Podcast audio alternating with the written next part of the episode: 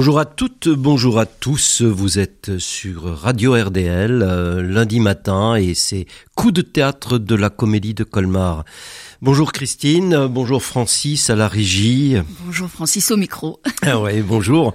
Et ce matin avec Christine, nous parlons euh, ben d'un spectacle important puisqu'il s'agit quasiment d'une création mondiale euh, qui aura lieu très bientôt, création mondiale euh, d'un monodrame lyrique, euh, le journal d'Hélène Baird, euh, un un petit opéra qui a été euh, écrit par euh, Bernard Faucroul et euh, qui sera mis en scène par Mathieu Cruciani très bientôt à la Comédie de Colmar. Oui, vous pourrez voir ce monodrame lyrique le dimanche 3 décembre à 15h, le mercredi 6 décembre à 20h et le vendredi 8 décembre à 20h. La durée estimée euh, de l'opéra sera d'une heure trente. Euh, quand il s'agit d'une quand on dit qu'il s'agit d'une création mondiale, c'est la version scénique qui est créée à Colmar, donc par le co-directeur de la Comédie de Colmar pour, la, pour ce qui est de la mise en scène. Et euh, en fait, c'est un, un opéra qui a été une commande qui a été faite à Bernard Faucroul, euh, en particulier par euh, l'ONR et puis la Belle Saison. Oui, euh, c'est donc euh, l'Opéra national du Rhin, au fond, qui, qui est l'origine de, de, ce, de ce spectacle. Euh, une commande d'un texte qui est connu depuis un moment maintenant, mais qui pendant longtemps était méconnu. Donc ce journal d'Hélène Baird. Commençons par parler de ça. On parlera un, tout petit peu après de la musique de Bernard Faucroul. Euh, en ce qui concerne donc ce journal d'Hélène Baird, une, une, jeune fille euh, qui était euh, d'ailleurs angliciste et violoniste par ailleurs, et qui pendant plusieurs années, euh, entre 42 et 44, a tenu un journal euh, et puis euh, qui a été déporté à, à, Auschwitz oui, en 44. Et, et, qui mourra très à Bergen-Belsen. Euh, très, très, peu de temps avant la libération du camp de Bergen-Belsen, où elle mourra euh, du typhus et d'avoir été euh, vraiment maltraitée par une gardienne, euh, ce qui rend encore la chose euh, plus terrible. Ainsi que toute sa famille, oui, puisque la, sa famille d'ailleurs avait disparu avant elle, elle avait quand même survécu. Alors cette, euh, ce journal d'Hélène a une histoire un peu particulière parce que pendant 60 ans, il est resté caché. elle l'avait écrit donc entre deux, deux printemps, hein, le printemps 40 42 et le printemps euh, 44. Et en fait, euh, elle avait dédié ce journal à son amoureux, Jean euh, Moraviecki, Moraviecki, Moraviecki un, un jeune homme de, presque du même âge euh, qui lui-même euh, a été parti en Espagne pour essayer de s'engager dans la France libre et qui a connu les geôles de Franco euh, puisque en fait après et après il a pu s'engager quand même quand il a été libéré de ces geôles euh, espagnoles et en fait bien sûr il n'a pas retrouvé cette jeune femme puisqu'elle était morte mais elle avait quand même pensé à donner son journal, elle avait conscience de l'importance de son journal et elle l'avait donné à la cuisinière de la famille qui l'avait caché et qui ensuite l'a remis à, à, ses, à son frère et à ses sœurs qui ont survécu et aussi bien sûr ça a été transmis à Jean et pendant 60 ans, personne n'a réussi à publier. Il y a eu un conflit à l'intérieur de la famille. Personne n'a réussi à publier. Alors le manuscrit avait été déposé en 2002 au mémorial de la Shoah et puis il est publié quand même en 2008 avec une préface de Mora, de de, de, de, Modiano. De Modiano.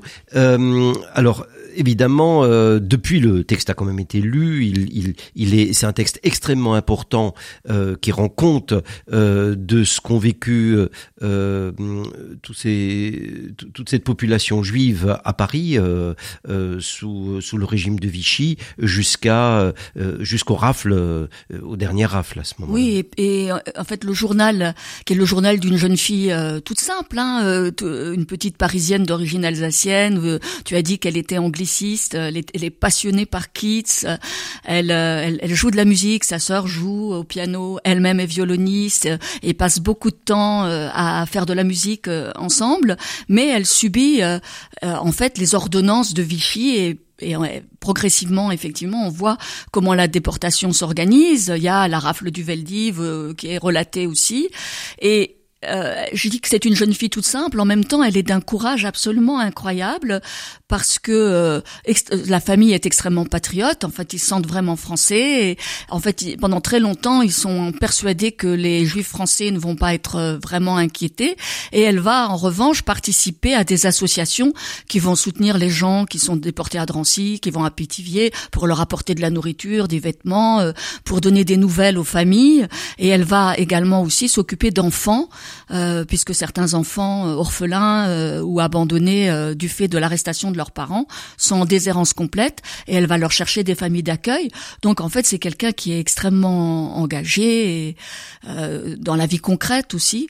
Et le journal, c'est ça qui est extrêmement beau, alterne entre des moments où elle raconte ben, bien sûr ses histoires d'amour et puis bien sûr la, ce qui arrive à la communauté juive d'abord étrangère et ensuite Oui, parce que c'est non seulement un témoignage extrêmement important, nous n'en avons pas tellement, mais c'est aussi euh, euh, un journal d'une très grande qualité littéraire, c'est ce sur quoi insiste Modiano, et on va peut-être euh, écouter un extrait, tu, tu lis quoi peut-être? Oui, je vais, je vais peut-être lire un, un, petit passage au, début du journal d'abord, où elle évoque pour la première fois ce, jeune homme dont elle va tomber amoureuse, bien que leur amour ne puisse pas euh, s'épanouir à cause de la guerre. Hein, c'est daté du lundi 27 avril 1942. Euh, à la bibliothèque, j'ai revu ce garçon aux yeux gris. À ma grande surprise, il m'a proposé de venir écouter des disques jeudi. Pendant un quart d'heure, nous avons discuté musique. Lorsque Francine Bacry est arrivée pour me donner le résultat de sa lecture de mon diplôme, nous parlions encore. Je sais son nom. Il s'appelle Jean Moraviecki. Avant de le savoir, je lui avais trouvé l'air slave, l'air d'un prince slave. C'est dommage qu'il ait une voix pareille. Comme maman a pris cette invitation le plus naturellement du monde, elle m'a paru soudain aussi tout à fait naturelle, et j'ai écrit pour accepter. Voilà simplement le récit de la première rencontre avec Jean, qui a une voix un petit peu étrange pour elle, une voix un peu haut placée, mais qui ressemble à un prince slave. Alors les, les, extraits qui ont été choisis par euh, Bernard Foucroul, je pense que c'est lui qui les a choisis euh, pour les mettre en musique, euh, sont multiples. Le, le, texte comporte deux parties. il y a à un moment donné un arrêt dans ce journal euh, autour de entre 42, fin 42 je crois, et, et, 43. Euh, la première partie est plus légère puisque on ne sent pas encore, euh, je dirais, tout, toute l'horreur parce que évidemment ça se termine d'ailleurs par ces trois mots aurore, aurore, aurore, l'horreur. Oui, dans la dans la deuxième partie et c'est d'ailleurs à la suite du récit qu'on lui fait du massacre de Katyn. d'ailleurs, enfin c'est une des choses qui m'a frappé parce que en relisant le journal que j'avais déjà lu à sa sortie en 2008, j'ai été frappée par le fait quand même que euh, la famille Baird était extrêmement au courant de ce qui se passait exactement, euh, des déportations. Parfois on dit on ne savait pas, etc. Mais là, euh, en fait, quand même, dans cette communauté, les, les, informations circulent. Hein. Et quand tu dis que dans la première partie c'est plus léger, alors c'est vrai d'une certaine manière parce qu'elle est donc préoccupée par ces histoires d'amour, mais il y a quand même euh, ce qui arrive avec les ordonnances euh, euh, juives, donc le port de l'étoile juive par exemple, et puis le, le, fait que son père a été arrêté, son père qui travaillait pour une entreprise de chimie, Kuhlmann, et il n'a été libéré que parce que l'entreprise a payé une caution mais pendant très longtemps, on a cru qu'il allait faire partie des convois. Et j'ai d'ailleurs découvert à cette occasion, parce que je ne le savais pas, que au départ, évidemment, on envoyait des juifs étrangers, mais quand il manquait, par exemple, une personne, on prenait un juif euh, français qui était aussi à Drancy.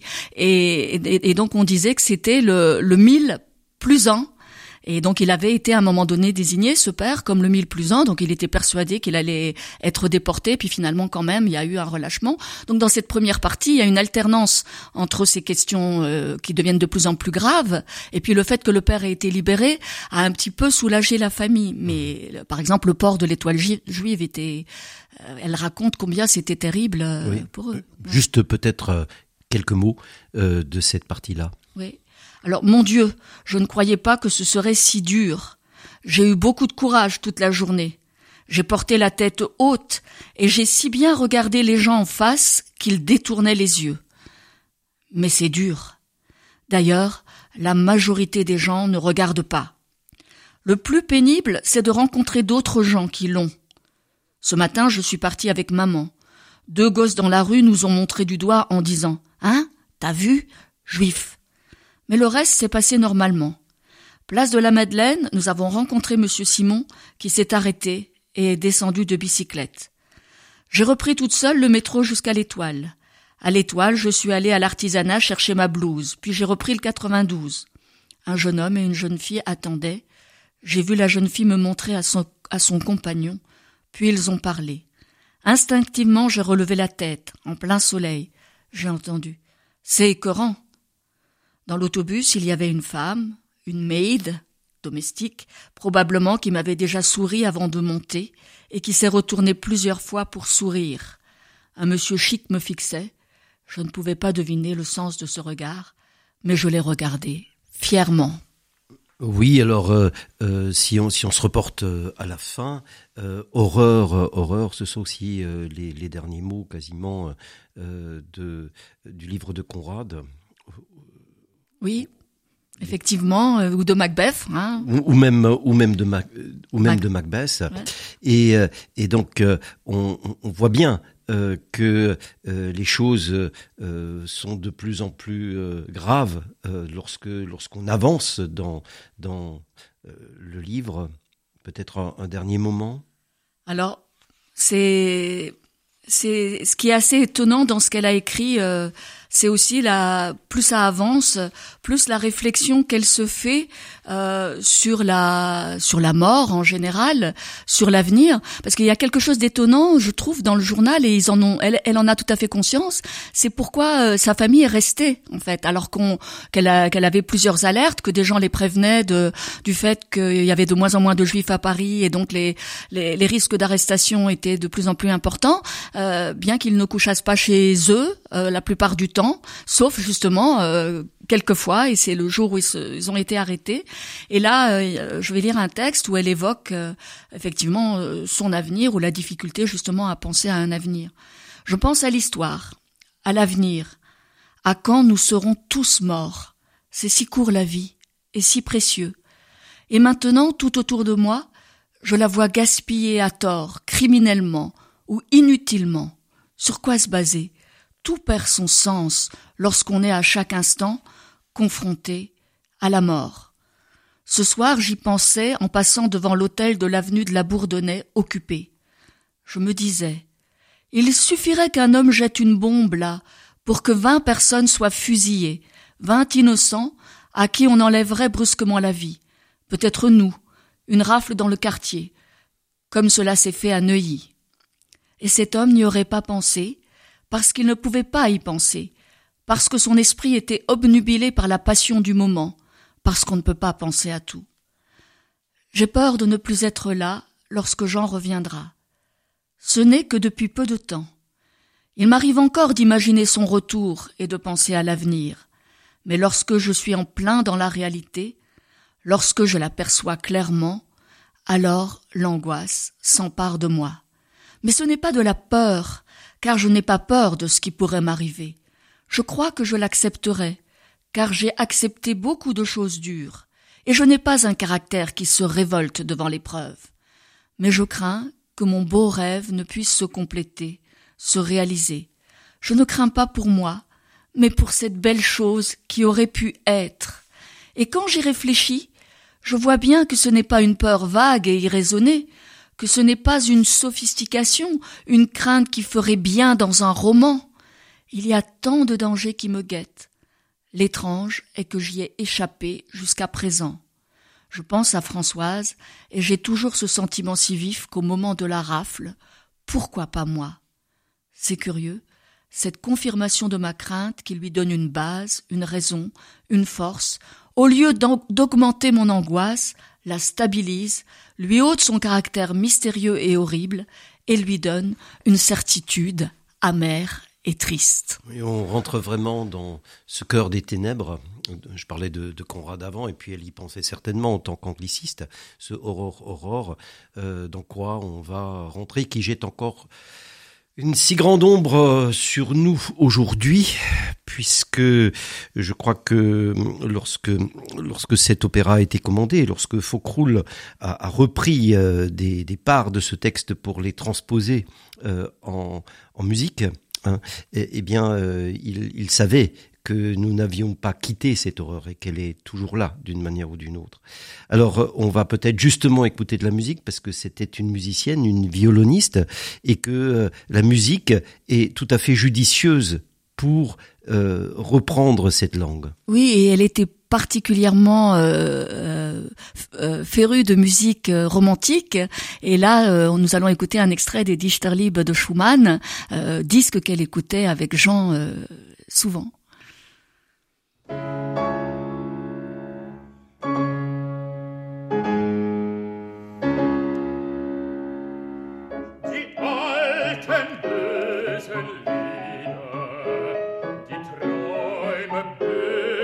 That's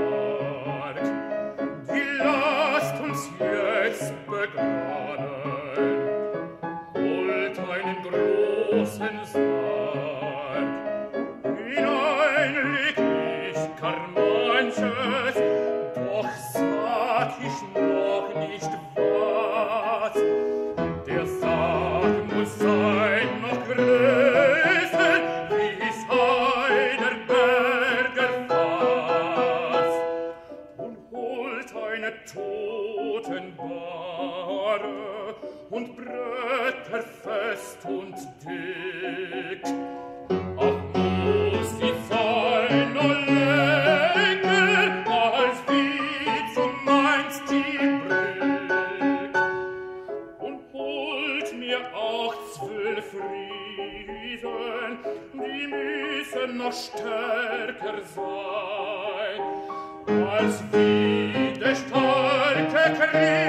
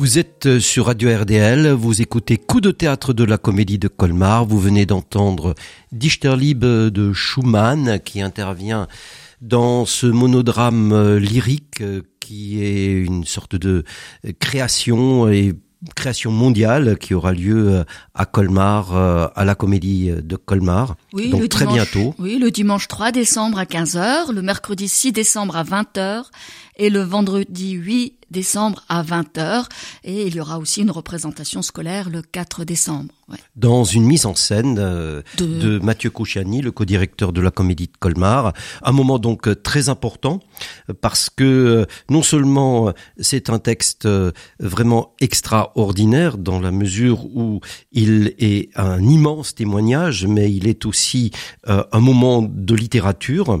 Et Dichterlieb que vous rencontrerez d'ailleurs dans le spectacle lui-même, dans le spectacle musical, précisément en relation avec la rencontre que fait, en tout cas au début, euh, de, la manière dont, dont le le texte a été repris, euh, sa rencontre avec Jean Moraviecki, euh, l'amour des poètes ou l'amour de la poésie, on, va dire ça, puisque cet amour de la poésie, c'est ce qui les a fait se rencontrer.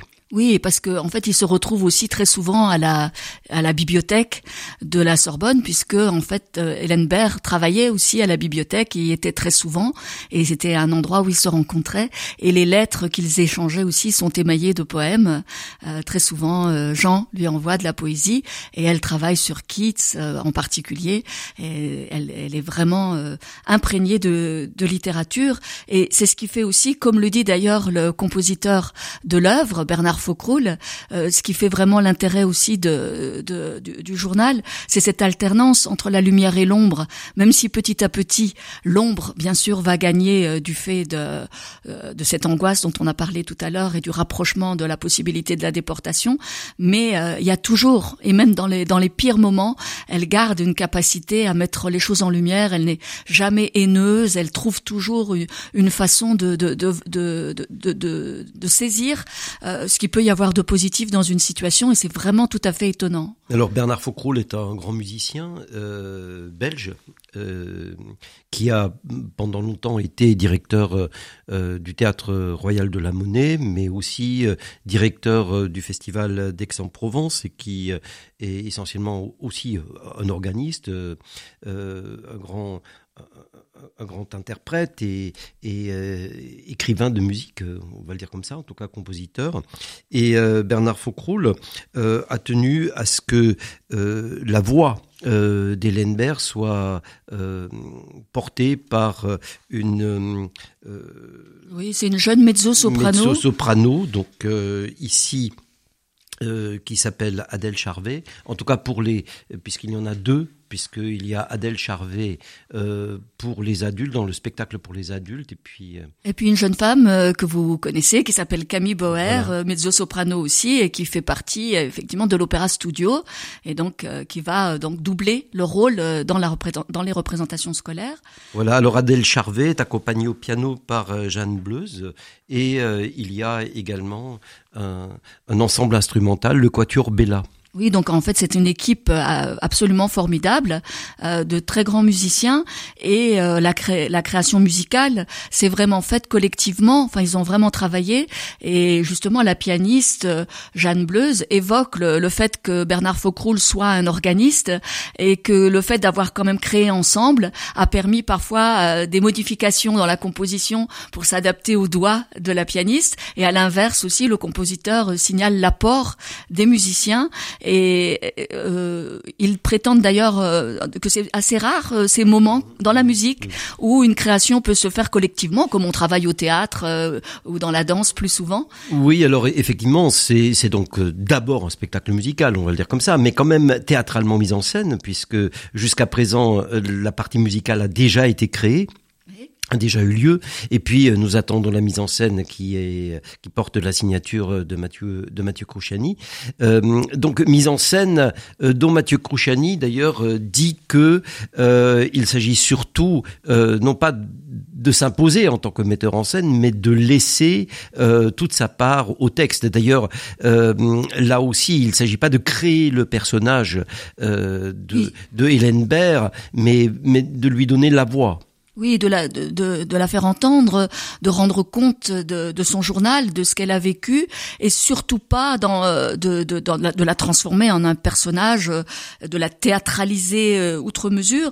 il s'agit de, de procéder avec beaucoup de délicatesse pour faire ressentir l'élégance aussi de, de cette jeune femme, l'élégance de sa pensée, l'élégance de, de son cœur, Et c'est un peu... Pour donner la voix peut-être un instant à Mathieu Kouchani, qui euh, euh, n'est pas avec nous ce matin, mais euh, entendons quand même ce, ce qu'il a pu écrire. Il dit ceci, la qualité littéraire de ce journal est dans la clarté, la sobriété et la simplicité. Cela a été une entrée dans la mise en scène pour le scénographe Marc Lenné et moi-même, au même titre que la pudeur. Je ne souhaitais pas m'inviter en majesté sur ce plateau, je voulais être dans le passage d'une œuvre et non dans l'appropriation. Nous voulions que notre proposition ne fasse pas de bruit, soit évanescente, tout en préservant une forme de danger et d'inquiétude. Oui, et c'est, je pense effectivement, euh, quelque chose qui est totalement adapté. Euh, euh, cette façon d'exprimer les choses est totalement adaptée à ce qu'on ressent quand on lit le texte. Oui, alors cette, cette œuvre qui est une œuvre d'écriture, c'est aussi une époque d'une certaine façon. C'est quand même, il s'agit quand même de rendre d'une manière ou d'une autre l'époque, mais de rendre les feuillets euh, de rendre euh, les feuillets épars qui ont mis tellement de temps à être publiés. Et puis, sont aussi les notes de musique. Et Marc Lenné, euh, le scénographe, bien connu d'ailleurs, eh bien, a une, comment dire, une, proposition tout à fait étonnante. Oui, puisque apparemment, il va utiliser des feuilles de tulle euh, de grands laits de tulle qui vont euh, à la fois permettre de représenter, comme tu le dis, euh, des feuillets d'un journal épars, mais qui peuvent aussi exprimer la une forme de légèreté, mais qui peuvent aussi ensuite être dans, utilisés avec des ombres qui vont créer peut-être plus l'angoisse. Alors c'est vrai que Marc Lenné, vous aurez l'occasion de le voir très bientôt aussi en tant que metteur en scène et scénographe de son propre travail, puisque en décembre nous parlerons aussi de son spectacle qui s'appelle Nos paysages mineurs, euh, Marc Lenné est directeur de la Comédie de Valence et est un collaborateur et un ami euh, de l'équipe de la Comédie Alors ici, de Colmar. Il s'agit, ici, nous, nous sommes dans la chambre, au fond, euh, la, le lieu euh, théâtrale, c'est c'est la chambre de, de, de Hélène Baird où elle où elle reçoit euh, à la fois les gens qu'elle rencontre, mais où aussi elle écrit. Oui. Et c'est vrai que ce, il faudra effectivement que, la, que, le, que le décor, comme nous l'avons suggéré et comme le suggère bien sûr le, le, scénographe et le metteur en scène, soit à la fois euh, très délicat, très léger, et que quand même euh, l'inquiétude qui se dessine petit à petit se fasse sentir. Oui, pour, pour redire un, un, mot de Mathieu euh, Crouchani, cette chambre de certitude et de sécurité, comme, comme l'est toute chambre, puisqu'on s'y sent euh, protégé, d'une intimité qui devront lentement disparaître et s'ouvrir brusquement à un ailleurs plein de colère et de danger, puisque l'extérieur, euh, euh c'est le de danger. Plus en plus menaçant. devient de plus en plus menaçant. Euh, en tout cas, euh, je pense qu'il est vraiment essentiel aujourd'hui de reprendre ce type de texte et puis de, de le montrer en musique, c'est-à-dire dans, dans, dans un art multiple puisque cela, cela nous, à la fois nous touche, à la fois par l'écoute du texte, mais aussi par l'oreille et puis par la vue. En, ce sens-là, que le théâtre vient donner une forme globale à, à, ce, à, cette, je dirais, à cette femme ou à ce qu'elle a dit. Oui, et c'est un formidable euh, hommage aussi à, à cette jeune femme euh, qui est dont le dont le verbe va être sublimé. Euh, dans la musique et on peut laisser peut-être euh, quelques mots encore à Jean lorsqu'il parle d'elle cette fois. Les êtres comme Hélène propagent le sens de la beauté et donnent force à ceux qui savent les comprendre. Pour moi, Hélène était le symbole de la force radieuse qui est magnétisme, beauté, harmonie, persuasion, confiance et loyauté. Oui, six mois ont suffi pour attacher nos deux existences avec un lien que seule la mort pouvait défaire, que seule la mort a défait. De ces six mois qui ont paru durer une heure, que reste-t-il? Un parfum indéfinissable qui flotte autour de nous, un peu de lavande, je crois. Eh bien, on va rester euh, sur cette note de Jean Moraviecki. Euh, rappeler peut-être euh, rapidement que vous pouvez voir cette création mondiale euh, dans une mise en scène de Mathieu Crouchani. à la comédie même. À la comédie de Colmar. Le 10 euh, dimanche 3 décembre à 15h, le mercredi 6 décembre à 20h et le vendredi 8 décembre à 20h. Eh bien, merci beaucoup et à très bientôt. Vive le théâtre musical, là, cette fois-ci. Música